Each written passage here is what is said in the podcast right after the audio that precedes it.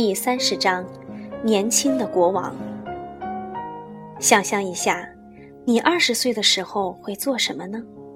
是在上大学，还是已经参加工作，或者在做其他什么事情？亚历山大成为马其顿和希腊的国王时，刚刚二十岁。这位优秀的年轻人并不满足于统治马其顿和希腊，他有着更大的野心。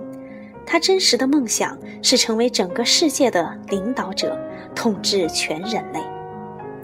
亚历山大马上开始将他父亲征服波斯的计划付诸行动。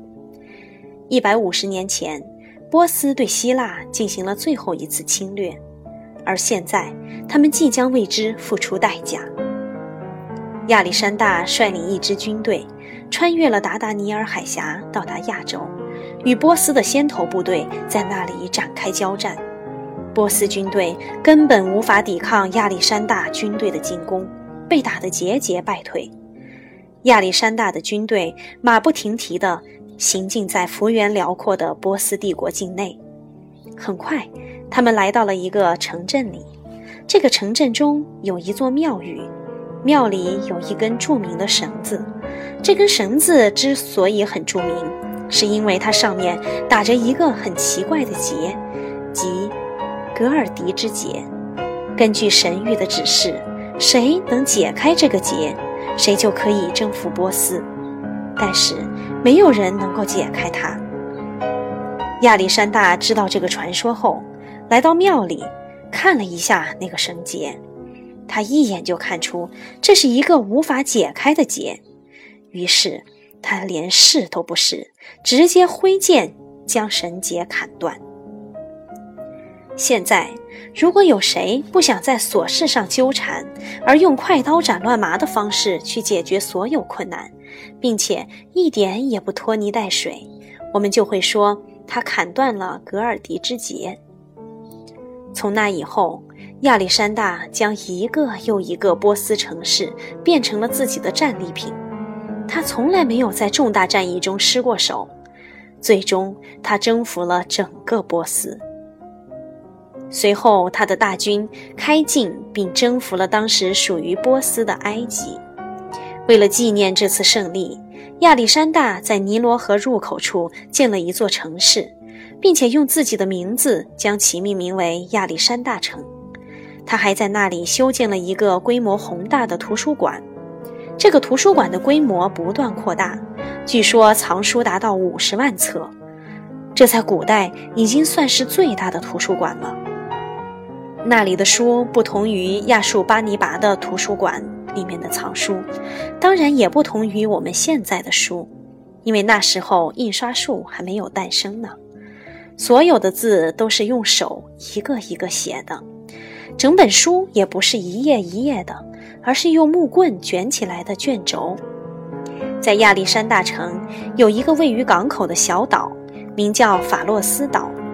很多年后，这个岛上修起了一座著名的灯塔，和小岛的名字一样，也叫法洛斯。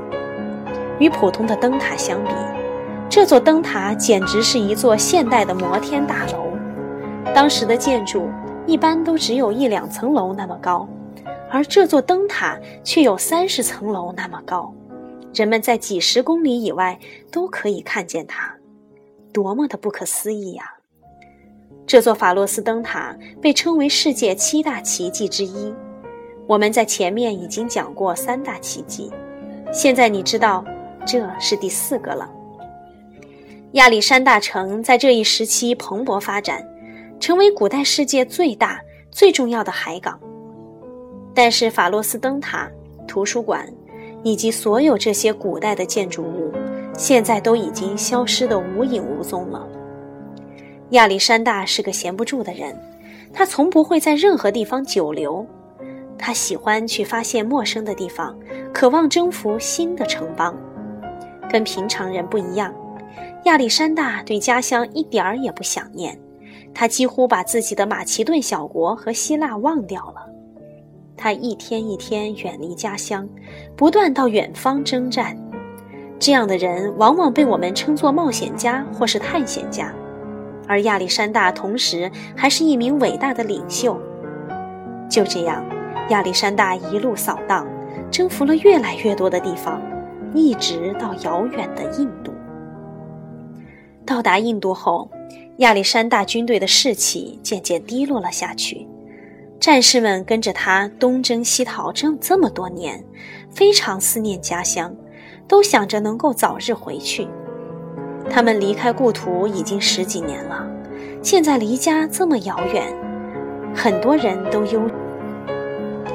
那时候的亚历山大只有三十岁，但是对于人们来说，至少对于大部分希腊人来说，他已经统治了整个世界。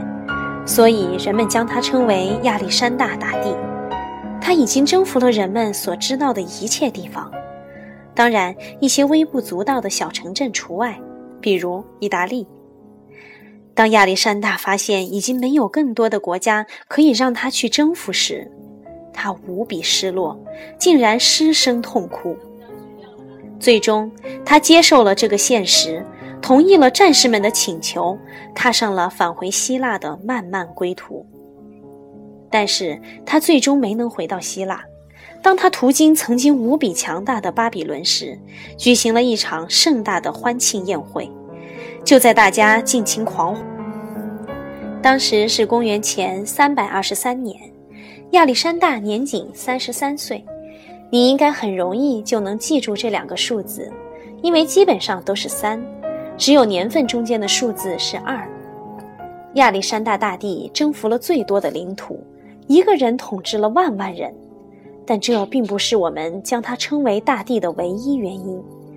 他不只是最伟大的统治者和将领，也是一名最伟大的老师。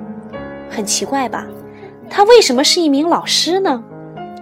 亚历山大教会了被他征服的那些地方的人讲希腊语。让他们可以阅读希腊的书籍，他还把希腊的雕塑和绘画技巧教给他们。他把苏格拉底、柏拉图、亚里士多德等希腊哲学家说过的名言警句教给他们。他还教那些人进行体育锻炼，就像希腊人为了参加奥林匹克运动会时进行训练一样。亚历山大的妻子。罗克珊娜是一位美丽的波斯女子，在亚历山大死后，他们唯一的孩子才出生。这个婴儿无法继承这位伟大国王的事业。亚历山大死之前，曾经告诉他的众多将领，下一位统治者会在他们中间产生，他们必须通过比武来确定谁是下一位统治者。他的将领们用比武的方式决出了四位胜利者。他们最后决定，将这个伟大的帝国分成四份，一人一份。其中一个将领名叫托勒密一世，他得到了埃及，并且将它治理得井井有条，而其他三个人就没他那么厉害了。他们治理的国家渐渐走向衰落，并且开始分裂。这就跟吹气球一样，你使劲吹气，气球越来越大。就像亚历山大的帝国一样，最后突然“啪”的一声，一切都消失了，只留下一堆碎片。